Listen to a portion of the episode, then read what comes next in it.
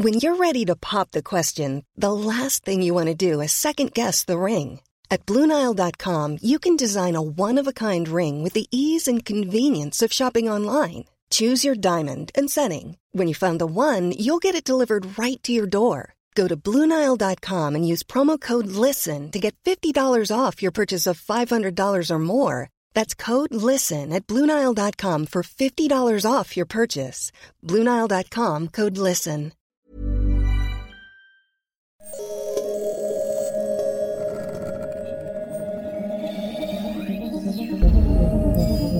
L'âge de pierre ne s'est pas arrêté par manque de pierre. Pas plus que l'on a renoncé à la marine à voile parce que le vent est tombé. Rêveurs audacieux. Cette mise en perspective à destination de toutes celles et ceux qui, pris de vertige devant les mutations en cours, pensent que la fin est proche, est un cri d'optimisme offensif. Conspirateur positif. Il est temps de prendre au sérieux nos rêves et d'en faire une stratégie. Et si demain n'était pas foutu Bonjour, je suis Mathieu Baudin, directeur de l'Institut des Futurs Souhaitables. Vous écoutez Dites à l'avenir que nous arrivons, le podcast des éclaireurs de Canal+, consacré à l'ère du temps, et pas n'importe lequel, puisque c'est celui qui vient. J'ai le grand plaisir aujourd'hui d'accueillir Claire Michalon, agronome, spécialisée en agronomie tropicale, qui fait dialoguer les cultures depuis plus de 40 ans sur tous les continents. Anthropoconteur, il est l'auteur de nombreux ouvrages, dont le dernier, Le compteur et le comptable, lire les différences culturelles pour rapprocher les hommes. Avec lui, nous allons parler aujourd'hui d'un outil pour se comprendre, apprendre plus de mots pour diminuer la violence. Bonjour Claire. Bonjour Mathieu. Alors tu le sais Claire, pour l'avoir éprouvé à, à de multiples reprises et dans de nombreux endroits différents, particulièrement dans une période de bruit où les opinions s'échangent bien plus que les arguments, il est difficile de s'écouter et encore plus de s'entendre. Bien moi, j'aime bien échanger avec toi, parce que j'ai confiance en toi. J'ai confiance en toi parce que euh, c'est le hasard et notre capacité à le saisir qui nous a fait nous rencontrer. On peut en profiter pour remercier ici Bernard Werber et Annabelle Mauve pour cela. J'ai confiance en toi parce qu'à chaque fois que tu interviens en début de nos voyages dans les futurs, tu nous fais faire un pas de côté. Tu es celui qui vient euh, nous déplacer dans nos certitudes, dans nos croyances même les plus nobles. Toi, tu es celui qui cherche des valeurs universelles négociables, alors que toutes les valeurs non négociables sont sur les frontons de tous les grands bâtiments du monde écrits en lettres d'or sur du marbre. Et ça, même moi, après tant de temps, ça me bouleverse. La première question que j'aimerais euh, te poser, et que je pose à tous euh, les intervenantes et les intervenantes qui nous font le plaisir de venir ici, c'est comment tu ressens l'époque? Merci d'abord Mathieu pour cette introduction qui nous place bien dans le, le cœur de notre sujet. Notre époque est une époque tout à fait originale parce qu'elle est en train de remettre en cause les fondements mêmes de notre civilisation. Et c'est pour ça qu'elle nous perturbe énormément, parce qu'on a un discours qui prétend dire nous allons essayer de gérer l'accident de la pandémie, alors on prend des moyens, et on voit bien que les paniques que cela suggère vont bien au-delà de la pandémie. Parce qu'en réalité, notre société, depuis 300 ans, est fondée sur un quasi non-dit. Nous défendons une idée de progrès basée sur l'amélioration continue du contrôle des incertitudes, qu'on a appelé le progrès. Et donc, année après année, nous contrôlons de mieux en mieux les incertitudes. Ça donne tous les progrès technologiques, ça donne les progrès médicaux. Ils sont tous basés sur le contrôle des incertitudes. Et on le fait même de plus en plus vite. Et puis, fin XXe siècle, début XXIe, les choses commencent à s'ébranler. Et aujourd'hui, en 2020, on a franchement l'impression de ne plus rien contrôler. Et donc, tout est remis en cause. Absolument tout. Et notamment ce contrôle des incertitudes, c'est comme ça que je le nomme dans des travaux euh, que tu as évoqués déjà tout à l'heure. Ce contrôle des incertitudes, en réalité, c'est une façon polie de parler du rapport à la mort. Et nous avions la certitude de repousser la mort sans arrêt, il n'y a pas si longtemps, de des gens tout à fait sérieux publiaient un livre qui s'appelle La mort de la mort. Et tout le monde était arc-bouté sur l'idée que nous allons petit à petit même dominer la mort. Et d'un coup, elle revient. Et elle revient si fort que depuis le début de l'année 2020, on n'entend plus du tout parler les transhumanistes. Ils ont disparu des écrans. Donc c'est pas du tout rien. Et c'est une chose que j'observe avec euh, d'autant plus de précision que depuis longtemps, tu le sais, je, compare les systèmes culturels à partir de cet angle-là. En disant, les cultures ne sont pas nationales, elles ne sont pas religieuses, les cultures sont contextuelles d'abord. Et lorsque des homo sapiens quelconques sont dans une situation où ils ont l'intime conviction que s'ils se trompent, ils meurent, eh bien l'ensemble de leur comportement est rigoureusement identique de par la planète. Quelle que soit la civilisation. Quelle que soit la civilisation, c'est une civilisation en soi, ce que j'appelle, moi, les contextes de grande précarité. Si je me trompe, je meurs. Les, incidences sont toujours les mêmes, absolument toujours. Par-delà les pays, par-delà les religions. Et par contre, lorsque nous appartenons à cette petite équipe de martiens, c'est souvent comme ça que je les appelle, ceux qui depuis le 18e, 19e siècle se sont mis dans une logique euh, de toute puissance. Yuval Noah Harari avait fait un livre qui s'appelait Homo Deus, qui, raconte ça. Hein. L'homme se prend pour Dieu, il va vaincre la mort. Alors, lorsqu'on est persuadé de contrôler de mieux en mieux ses certitudes, on a toujours les mêmes comportements. De ce côté-là, il, il y, a, très très peu de variations. Que l'on soit chinois, que l'on soit musulman ou pas, si on est persuadé qu'on ne craint rien, alors on vit d'une certaine façon. Si on craint beaucoup, alors on vit dans une autre situation. Et c'est justement cet axe-là et cette dualité qui est aujourd'hui percutée complètement par cette pandémie, qui remet en cause à peu près toutes nos certitudes. Donc c'est à la fois une époque euh, assez glaçante, assez terrifiante. Le jour euh, du reconfinement, à la gare Montparnasse, le spectacle me rappelait quasiment l'exode de 1940. Donc à la fois c'est évidemment glaçant, c'est très inquiétant, et en même temps, pour euh, l'anthropologue un petit peu âgé que je suis, c'est passionnant. Parce qu'on est en train d'assister peut-être à un gigantesque bouleversement historique qui va nous obliger à revoir les fondements même de notre civilisation. Et c'est pas toutes les générations qui vivent des moments où ils sont obligés de reprendre les fondements de leur civilisation. Donc oui, c'est un moment difficile pour les individus, c'est certain. Quand on a la chance de pouvoir prendre un petit peu de recul, c'est un moment absolument passionnant.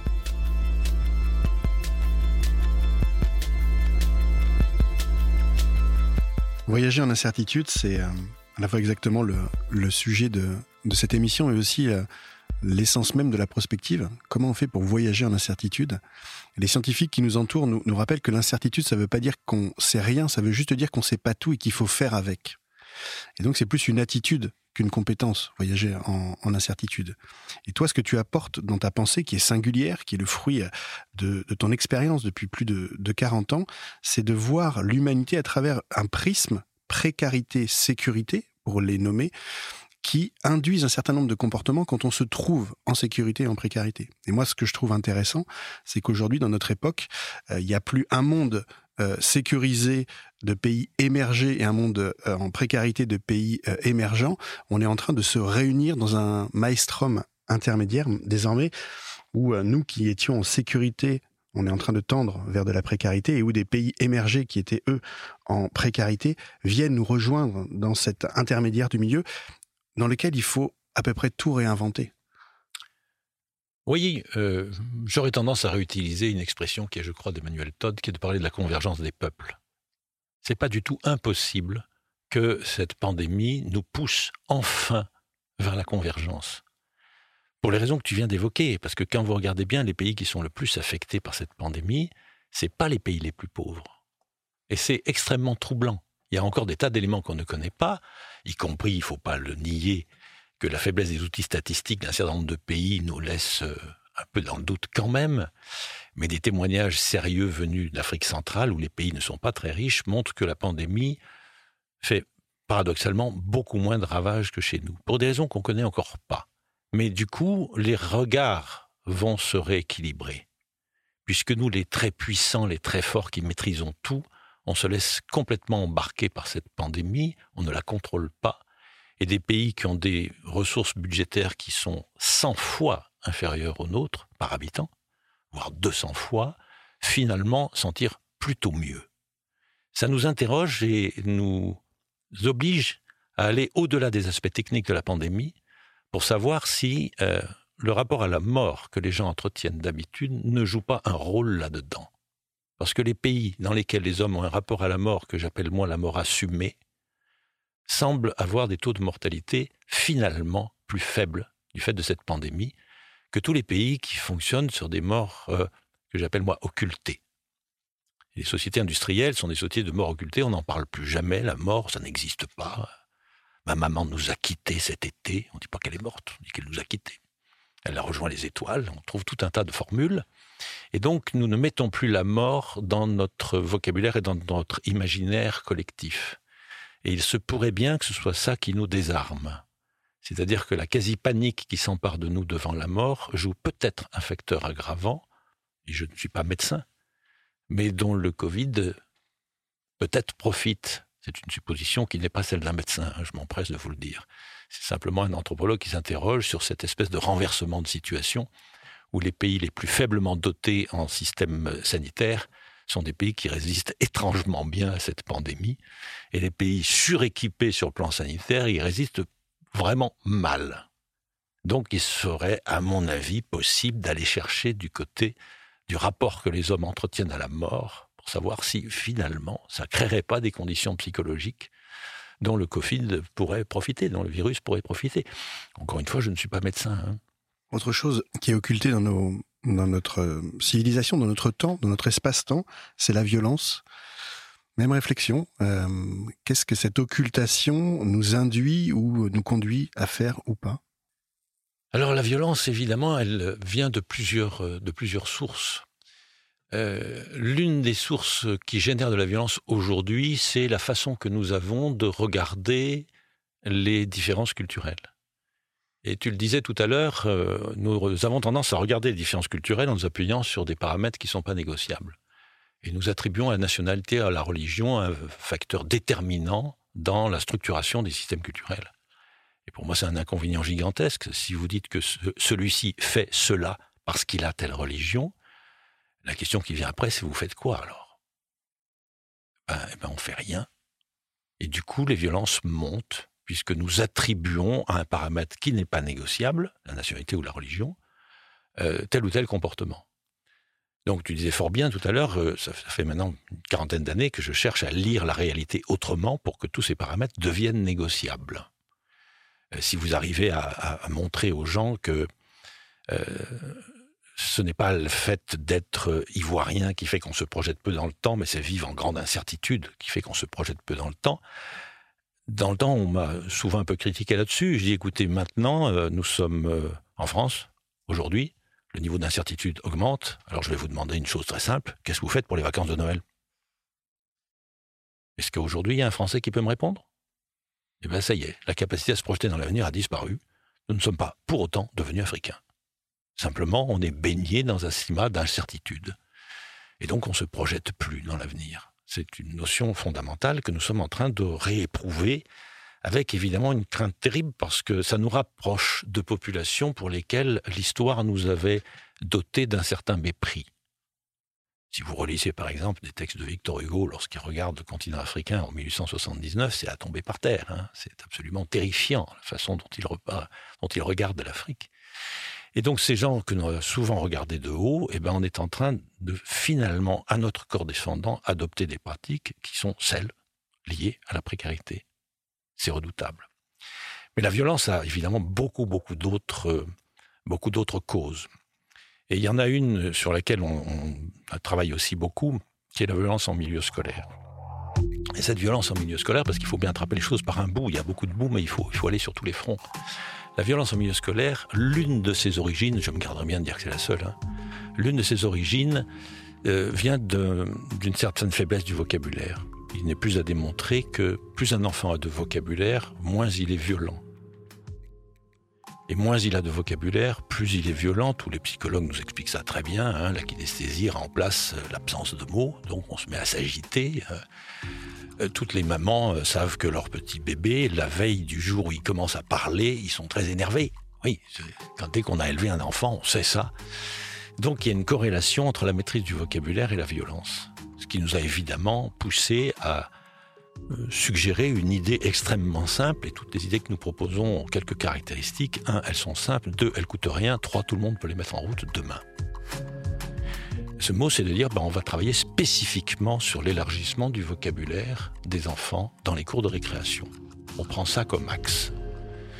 Et l'outil que nous avons imaginé, non seulement on l'a imaginé, mais il est maintenant mis en route dans pas mal d'établissements scolaires euh, en France, puisque ça fait des années maintenant que je suggère ça, euh, c'est ce que j'appelle le mot du jour. C'est de dire, ben voilà, l'équipe éducative se rassemble en début de trimestre ou en début d'année et décide d'une liste de mots quotidiens pour chaque niveau. Prenons le collège, un schéma très mais ça marche très bien à l'école primaire aussi. Un mot par jour et par niveau. Ce mot est affiché à l'entrée de l'établissement scolaire. Aujourd'hui, les cinquièmes entendront le mot bidet. Mais ça peut être n'importe quoi, bien entendu. Hein bidet, c'est un très bon exemple. Mais oui, je trouve aussi. Et donc, euh, ça veut dire, et les enfants le savent très bien, qu'ils vont guetter que tous leurs enseignants, ce jour-là, vont devoir utiliser ce mot. Bon, le prof de géographie aura un peu de peine à mettre le mot bidet, mais ça va être justement l'occasion d'un peu de créativité. Dans la hein. cuvette des Vosges bah, Par exemple. Mais Et donc, euh, lorsqu'on fait ça, les, enfants vont savoir, par exemple, que ce mot-là va être utilisé six fois dans la journée par six professeurs différents dans six matières différentes et avec probablement six acceptions différentes. À la fin de l'année, ça fait 200 mots nouveaux. À la fin du collège, ça fait 800 mots nouveaux. On connaît des familles particulièrement défavorisées qui travaillent avec quelques dizaines de mots. On a trouvé des familles dans lesquelles il y avait 70 mots de vocabulaire. Des familles beaucoup plus nombreuses où on fonctionne avec 200 mots de vocabulaire. Or, quand vous avez très peu de mots, le premier problème qui se pose, c'est que vous ne pouvez pas vous décrire avec nuance. Un enfant qui ne dispose que de trois adjectifs pour se qualifier, si vous partez du principe que dans une année, on a probablement au moins 365 états d'âme différents, et je suis gentil, si vous n'avez que trois mots pour vous qualifier, pour vous décrire à vos propres yeux, ça veut dire que 362 jours par an, vous n'arriverez pas à vous décrire. Vous n'arriverez pas à vous penser vous-même. Et à ce moment-là, c'est la porte ouverte aux frustrations et donc aux violences. Et donc, plus on élargit le vocabulaire des enfants, il faut le faire euh, de façon très sérieuse, bien sûr, plus on augmente la capacité des enfants à se décrire. C'est la première des choses. Et du coup, à comprendre l'état d'esprit de l'autre. Ce qui va nous éviter quantité de simplisme, quantité de caricature, parce que lorsque deux interlocuteurs n'ont chacun que quelques mots de vocabulaire pour se parler, la probabilité qu'ils donnent le bon mot qu'attend l'autre, elle est nulle. Donc la violence naît. Alors on, fait ça maintenant depuis longtemps dans certains établissements scolaires. Et, et, les instituteurs qui font ça, les professeurs des écoles, nous disent combien ça change l'ambiance parce que, évidemment, dans la cour de récréation, le gamin, il va vite voir son petit copain de la classe de côté. Il dit, alors, finalement, euh, en sciences naturelles, il est arrivé à mettre comment le beau bidet, le prof. Et donc, ça donne des jeux de mots. Et une directrice d'école, euh, qui avait lancé ça sur ma suggestion il y a quelque temps, m'a dit ce qui est extraordinaire, c'est que maintenant, les parents d'élèves au lieu de râler sur les cours, viennent nous interroger sur les mots d'hier. Mon, élève, il a ramené, mon enfant, il a ramené tel mot, nous on connaissait pas, c'est quoi ce mot-là Et donc on renverse complètement la mécanique et on associe les parents à ce travail-là. Et schématiquement, si vous rajoutez au cours du collège 800 mots dans le vocabulaire courant des enfants, arrivés en troisième et en seconde, ils commencent à avoir une panoplie de vocabulaire qui va leur permettre de se dispenser de se taper dessus. Et ils vont pouvoir nuancer leurs propos envers eux, envers l'autre, décrire la situation, et donc apaiser les tensions. Ça ne coûte rien, tout le monde peut faire ça. Je connais quantité d'instituteurs et de professeurs des écoles qui le font déjà très bien. Euh, si vous examinez euh, en cinq ans d'école primaire et puis en quatre ans de collège et en, et en trois ans de lycée, 7 et 5, 12. 12 fois 200, euh, vous êtes déjà un vocabulaire supérieur à celui qu'utilise le monde diplomatique. Hein. Il y a, je crois, 2500 mots dans son thésauris. Bon, ça vous donne simplement une capacité à vous promener dans le monde, à décrire l'autre, à vous décrire vous-même, à parler de vous, en sortant des stéréotypes et en sortant des choses toutes faites et des quelques, des quelques exagérations, des quelques caricatures qui tiennent lieu de vocabulaire parfois, y compris exercer une pression, je dirais même quelquefois sur la classe politique, qui elle-même actuellement souffre d'un effondrement du vocabulaire qui me paraît tout à fait étonnant. Je dirais juste un exemple. Hein.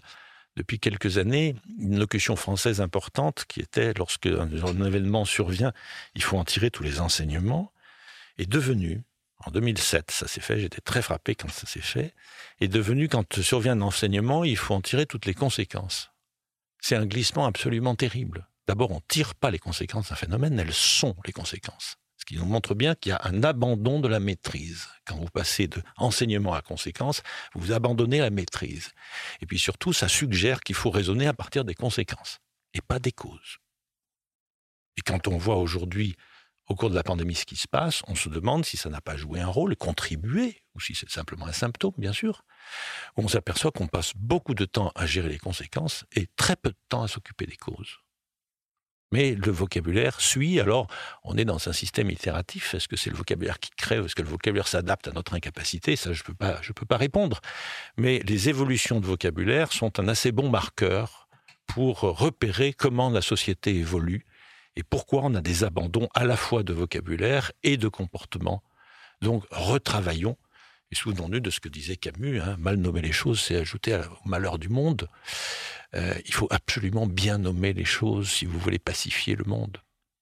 C'est un appauvrissement, mais ça peut être aussi peut-être un choix délibéré. Moi, je me rappelle que dans les, les réflexions médiatiques, en tout cas celles que j'avais euh, à la télévision dans les années, je sais pas, au XXe siècle certainement, on parlait du niveau de vie des familles. Aujourd'hui, on parle du pouvoir d'achat des familles. Ça induit pas les mêmes choses. Hein. Non, absolument, absolument. Mais ça, c'est la dérive liée au système de contrôle des incertitudes euh, par l'absolu, euh, qui fait survaloriser les niveaux quantifiables.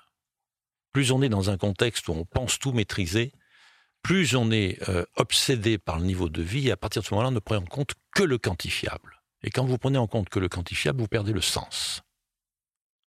Et donc on se trouve aujourd'hui avec euh, une classe politique qui est obsédée par les chiffres et qui ne dit rien sur le sens. Et la, la société souffre terriblement de cette chose-là. Et régulièrement, nous nous demandons, les gens qui font un peu le même métier que moi, mais quand est-ce qu'on va nous parler du sens de la société? Nous allons où? Pour faire quoi? Parce que vous ne faites pas rêver une société autour de l'idée de l'équilibre des comptes budgétaires. Ça n'a rien de passionnant, ça. Et quelquefois, je trouve que la classe politique a euh, des ambitions qui relèvent de celles du secrétaire général du ministère de l'économie. Mais si vous amusez à regarder, il n'y a pas loin de très longtemps, hein, je ne crois pas que dans un discours de De Gaulle, le mot budget ait figuré même une seule fois. Il avait un ministre du budget qui s'occupait de ça. Lui parlait du sens. Je cite lui parce que c'est un personnage incontestable de l'histoire de France récente, mais quelqu'un qui ne s'occupait que du sens. D'ailleurs, quand on lui posait un peu des questions, il disait l'intendance suivra. Bon, il faisait. C'était son côté militaire. Oui, bien sûr, c'était son côté militaire, mais, mais, paradoxalement, il avait un souci du sens qui était très fort. Et aujourd'hui, je trouve que la classe politique devrait s'occuper un peu moins des chiffres et un peu plus du sens elle répondrait aux angoisses des Français. Vous ne calmerez pas l'angoisse des Français en parlant chiffres. Il n'y a aucune chance. Absolument aucune. Donc retrouvons le sens, ce qui veut dire redonnons la parole aux compteurs. Arrêtons d'écouter les comptables. C'est bien, ils font leur travail. Ils sont nécessaires. Je ne dis rien contre eux. Mais c'est pas eux qui fixent le sens. Il faut des compteurs pour fixer le sens. On pourrait aussi euh, Imaginez tout ce qui serait possible de faire avec des enlèves sur le mot pouvoir. Imaginez cinq acceptions différentes du mot pouvoir, euh, parce qu'il y a très souvent dans plein d'acceptions une confusion avec puissance. On voit bien d'ailleurs qu'un certain nombre d'hommes politiques aujourd'hui, y compris hors de nos frontières, confondent complètement pouvoir et puissance. Ils s'en glorifient d'ailleurs. Hein. Donc là, ça permettrait de, travailler sur euh, l'acceptation d'une règle collective Et le pouvoir, c'est aussi capacité à faire accepter une règle collective et pas simplement montrer ses muscles. Donc on est là devant un, océan de nuances qui permettrait de calmer beaucoup, beaucoup de tensions si simplement les enfants avaient des acceptions un peu larges autour du mot pouvoir. Parce que simplement, c'est pas la capacité à faire, c'est aussi la capacité à faire comprendre, la capacité à générer de l'enthousiasme. Euh, peu d'enfants pensent que le pouvoir, c'est la capacité à faire rêver. C'est un pouvoir extraordinaire de faire rêver. Donner du sens. C'est un pouvoir extraordinaire de donner du sens. On l'oublie parce qu'on confond complètement avec puissance. Et c'est l'une des grandes faiblesses de notre société à l'heure actuelle. Moi-même, j'ai tendance à goûter plus la puissance que le pouvoir, comme si le pouvoir oxydait euh, inexorablement, quelle que fût la bonne intention qu'on aurait à, à, en faire quelque chose. La puissance, c'est aussi ce ressenti de l'époque, de cette, euh, encore une fois, empowerment, ce mot compliqué qu'on a du mal à, traduire en français, même si empuissantement est un bon candidat. Moi, j'aime bien empouvoirment. On a besoin peut-être de puissance encore plus que de pouvoir, non? Mais je crains que la dérive soit liée à l'hypertrophie du chiffre. Parce que puissance, c'est relativement facile à chiffrer. Pouvoir, c'est beaucoup plus difficile. Hmm. Et comme on est focalisé sur les chiffres, on bascule de pouvoir à puissance. Or, euh, encore une fois, on a probablement beaucoup plus besoin de gens étant capables de faire rêver, ce qui est un vrai pouvoir, mais ce n'est pas une puissance. Et on a là euh, un, motif de travail avec tous les enfants qui est tout à fait extraordinaire. Il y a des instituteurs et des professeurs qui, font ça très très bien. Hein. Je m'empresse de dire que dans la, gigantesque panoplie des enseignants qui se dévouent, il y en a beaucoup qui font ça de façon fantastique. Hein. Je me souviens d'un qui avait donné à, mes enfants un très joli sujet de dissertation. Euh, enfin, c'était pas de dissertation, c'était de rédaction où il fallait, je crois, parler à la place du bouton du pantalon. Il fallait se mettre comme un bouton de pantalon et à partir de ça, redéclarer le monde et faire rêver. C'était absolument magnifique et les enfants adoraient ça. À la queneau? Oui, à la queneau. Ça, ça c'est voilà quelqu'un tout à fait passionnant sur le sujet.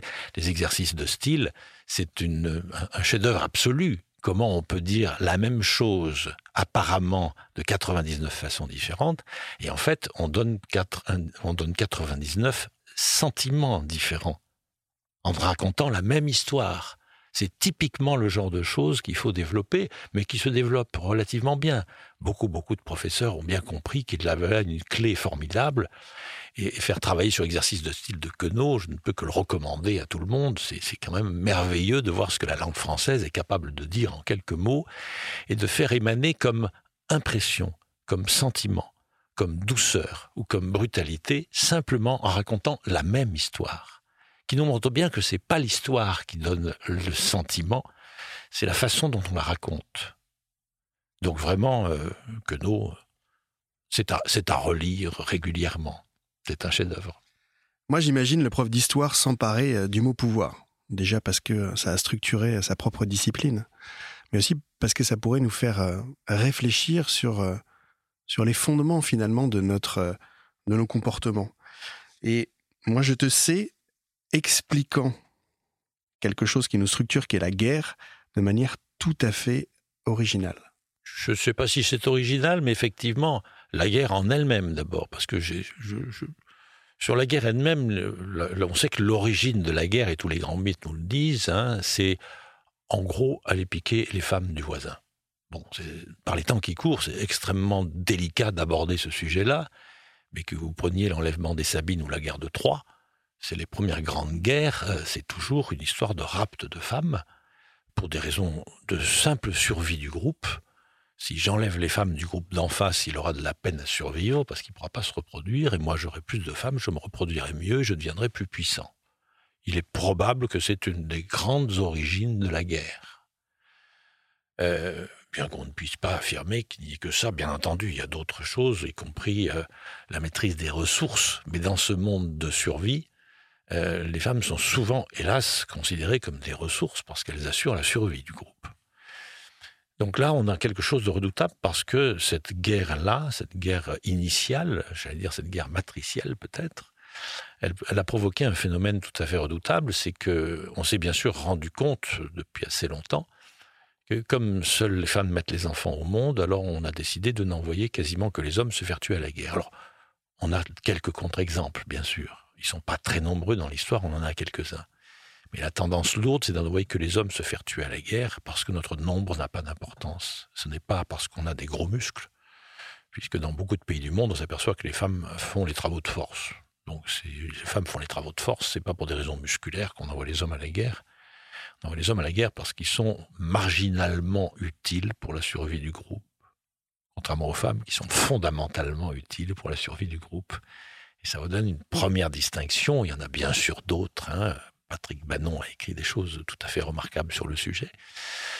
Euh, et à partir de ce moment-là, ben, on va se trouver devant une, grande difficulté, c'est qu'on envoie, on a tendance à n'envoyer que les hommes se faire tuer à la guerre. Alors l'étape suivante a dû probablement, je dis probablement parce que j'ai évidemment pas de certitude, hein, être assez simple. Les hommes ont dû se tourner vers leurs femmes en disant puisqu'il n'y a que nous qui allons nous faire tuer à la guerre, dorénavant c'est nous qui décidons où et quand on va se faire tuer à la guerre. Et finalement, le pouvoir échoua aux hommes, peut-être aussi simplement que ça. Ça n'est pas la seule explication, bien entendu.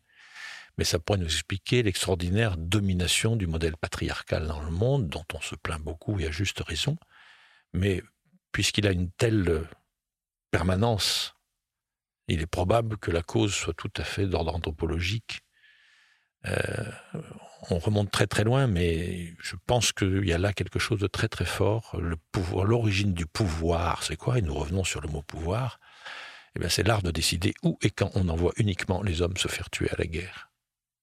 Donc, on va se trouver avec un pouvoir masculin dont nous souffrons encore beaucoup, dont les femmes souffrent, bien sûr, dont tout le monde souffre, mais je, je trouve qu'il y a une sorte d'enchaînement redoutable sur le sujet et nous travaillons à le contrebalancer. Parce que maintenant, euh, la question démographique se pose de façon très différente. Mais historiquement, je pense qu'il y a là une des explications tout à fait fondamentales à cette émergence de ce patriarcat qui fait tant souffrir le monde à l'heure actuelle. Merci Claire.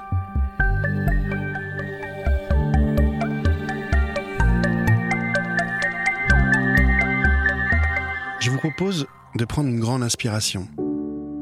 Je vous propose un voyage dans le temps. Et de dépasser le temps d'une expérience de pensée, le c'est impossible, par c'est fait, et voilà ce que ça a changé.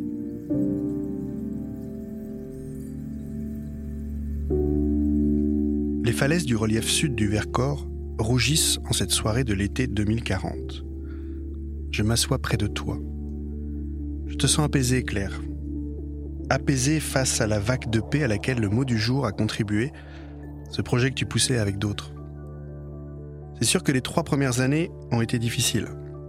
Dans les nouvelles années 20, la conscience générale que le système agressait la nature dans tous les domaines s'est généralisée et la reconnaissance de l'écocide au tribunal international de La Haye a sans doute été le point de bascule.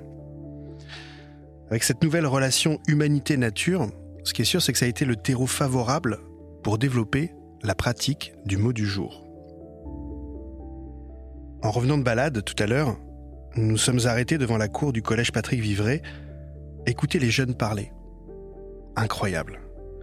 Nous les entendions jouer avec les mots, se défier verbalement, juste pour rire, organiser des compétitions d'écriture sauvage juste pour s'amuser, inventant, nouant, ciselant les mots avec gourmandise, habileté et précision. Le chemin a été long, mais nous y sommes. C'est au moment de la présidentielle de 2022 qu'un mouvement d'influence s'est constitué autour de Grand Corps Malade et d'Abdel Malik. La poésitique, ou la fécondation de la politique par la poésie. Ces deux slameurs, poètes, auteurs, compositeurs, interprètes, ont eu un énorme impact et pas seulement auprès de la jeunesse. depuis cette année 2022, les, les différentes présidentes et présidents qui se sont succédés ont plutôt été des femmes et des hommes de lettres que des femmes et des hommes de chiffres. Il n'y eut plus jamais de technocrates. L'une des premières décisions du quinquennat 2022-2027 y a été quand même pour beaucoup, on peut se le dire, en rendant les énarques en fonction inéligibles. Euh, ils ont peu à peu quitté le champ politique pour se porter sur la gestion des administrations pour lesquelles ils avaient été formés avec tant de soin. 2026, le dispositif du mot du jour est enfin entré dans les programmes officiels de l'éducation nationale sur l'ensemble du territoire. répondant à un véritable besoin, celui de varier les expressions afin de nuancer le propos. Ça a permis à chacun et chacune de parler de soi et de l'autre sans tomber dans la caricature ou la provocation. De ces nouvelles formes d'échange a émergé une idée très novatrice. Aux côtés du discours de la méthode, toujours enseigné, quelques professeurs ont créé le discours des méthodes. Bien sûr, il y a eu des résistances. Comme toujours, l'habitude a toujours été le principal ennemi du changement. Mais lui aussi, un allié déterminant et tout à fait inattendu. La longue crise de la Covid a en effet modifié les règles et les usages alors en vigueur. C'est à cette époque que des gestes, aussi solidement ancrés que la poignée de main ou la bise, ont été définitivement abandonnés pour le salut des malentendants, qui en plus qu'être élégants, répondaient bien aux exigences de l'époque. Le projet Isae, que Brigitte, ta femme, a poussé avec détermination à l'ONU en 2027, est allé plus loin encore en développant une langue des signes universelle. À partir de ce moment-là, ce qui est sûr, c'est que les tenants du comme d'habitude ont rapidement perdu du terrain. Après les, les, tensions des années 20, le mot du jour a grandement contribué à la disparition de la violence scolaire, de la violence familiale et in fine de la violence sociale. En 2032, il a même été consacré outil de paix sociale par le ministère du Futur. Écoute, je te vois là, hein, Claire, toujours aussi espiègle, après toutes ces années, dans cette drôme qui m'enchante quand je t'y retrouve, en train de mettre euh, une dernière touche à un projet euh, dont tu rêves depuis tellement d'années. L'enseignement de l'histoire de chaque lettre, dès le plus jeune âge, dans l'école ouverte, histoire de montrer aux enfants que tous les humains, d'où qu'ils soient, sont tous cousins. Oui, ça c'est aussi une notion, effectivement, je l'ai pas suffisamment poussée parce que j'étais occupé par l'autre, mais expliquer aux gens pourquoi tel dessin porte le son A ou tel dessin porte le son B, tel dessin porte le son C, à la naissance de l'alphabet. Euh, et on voit bien que quand on, on fait cette, cette gymnastique qui est purement une gymnastique graphique, on part de la tête d'un bœuf et puis petit à petit on la couche, on la retravaille, et puis ça donne la lettre que nous connaissons, sauf que les gens qui ont inventé ça, ils parlent une langue qui est le proto-sinaïtique, dans lequel pour dire le bœuf, on dit à l'œuf. Ils décident que le premier phonème du mot sera porté par cette tête de bœuf simplifiée. Et quand vous faites ça, évidemment, et c'est ce que je me suis beaucoup battu pour ça aussi, et ça continue, leur montrer que les évolutions graphiques nous permettent de passer à l'alpha sans difficulté, et que donc, quand vous faites ça sur toutes les lettres, je pense au K notamment, qui est une lettre très amusante comme ça, euh, qui permet d'introduire toute la graphie arabe euh, là-dedans, eh bien, les enfants, évidemment, ils sauront bien que, une fois qu'ils auront appris l'origine de chaque lettre, que tous les alphabets du monde sont cousins. Et ce qui m'amuse quand on fait ça avec les enfants, c'est qu'ils en tirent d'eux-mêmes une conclusion. Mais alors, si tous les alphabets sont cousins, tous les hommes sont cousins. Et après, ils deviennent à peu près rétifs à tous les discours simplificateurs sur la peur de l'autre. On t'écouterait avec gourmandise, Claire. Je te rappelle qu'on a un rendez-vous. Maintenant, qui n'attend pas. Le coucher de soleil. Ah oui. Quelle vue, quelle vue, disait mon père il y a déjà 80 ans. Merci beaucoup d'avoir écouté ce podcast. Merci à l'équipe technique, à Carole Babin-Chevet, ma co-autrice des Uchronies, et à l'équipe de CQFD.io. Si vous voulez en savoir plus sur le monde de demain et les initiatives à l'œuvre ici et maintenant, rendez-vous sur le site des éclaireurs de Canal+. On se retrouve très vite pour un nouvel épisode et si vous voulez partager ce moment avec nous, n'hésitez pas à vous abonner. À très bientôt.